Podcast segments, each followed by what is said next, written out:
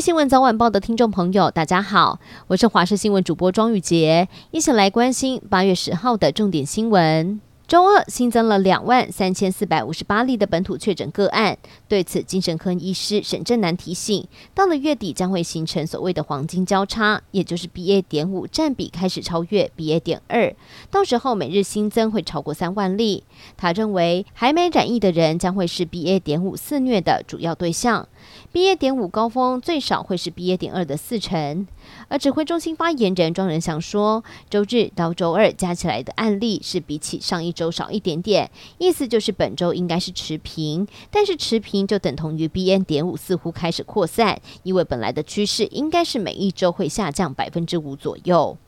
而前一阵子大家的个人防疫做得不错，较少会接触到病毒。但是随着逐步解封，还有幼儿园开学、暑假快要结束等因素，大家最近开始接触到一般病毒，大多都是没有保护力的，所以一般感冒是突然间的暴增。而医师提醒了，酒精消毒可以预防新冠病毒，但是夏天流行的肠病毒对于酒精感受性比较差，肠病毒是怕漂白水。除了防 COVID-19，也提醒家长。一定要防范其他病毒。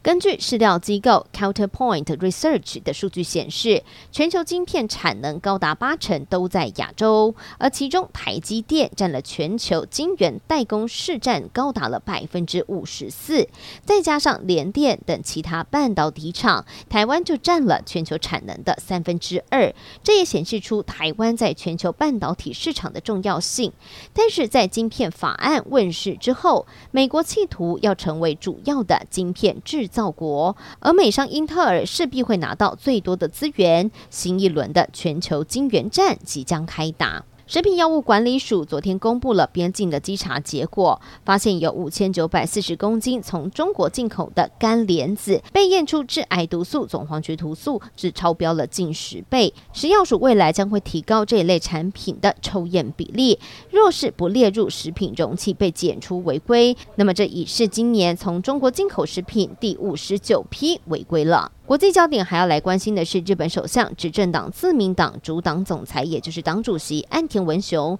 今天将会启动内阁及党务主管人事的改组，之后就会在临时内阁会议上会诊阁僚所递出来的辞呈，那么在下午就会进行内阁改组，经过日皇德仁亲自任命以及认证之后，新的内阁在晚间就会上路。最后带您关心天气的消息了。今天在上半天，各地大多都是多云到晴的稳定天气，但是受到南方云系的影响，环境吹东南风，因此东南部地区、恒春半岛不定时会有一些短暂的降雨。至于在午后，西半部地区、山区要留意会有短暂雷阵雨，在中南部的山区会有局部较大雨势的发生，外出建议要记得携带雨具了。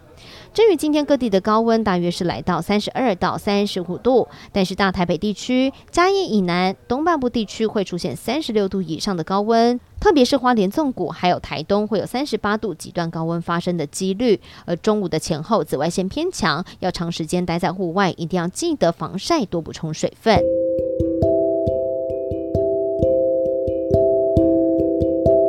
以上就是这一节的新闻内容，非常感谢您的收听，我们下次再会。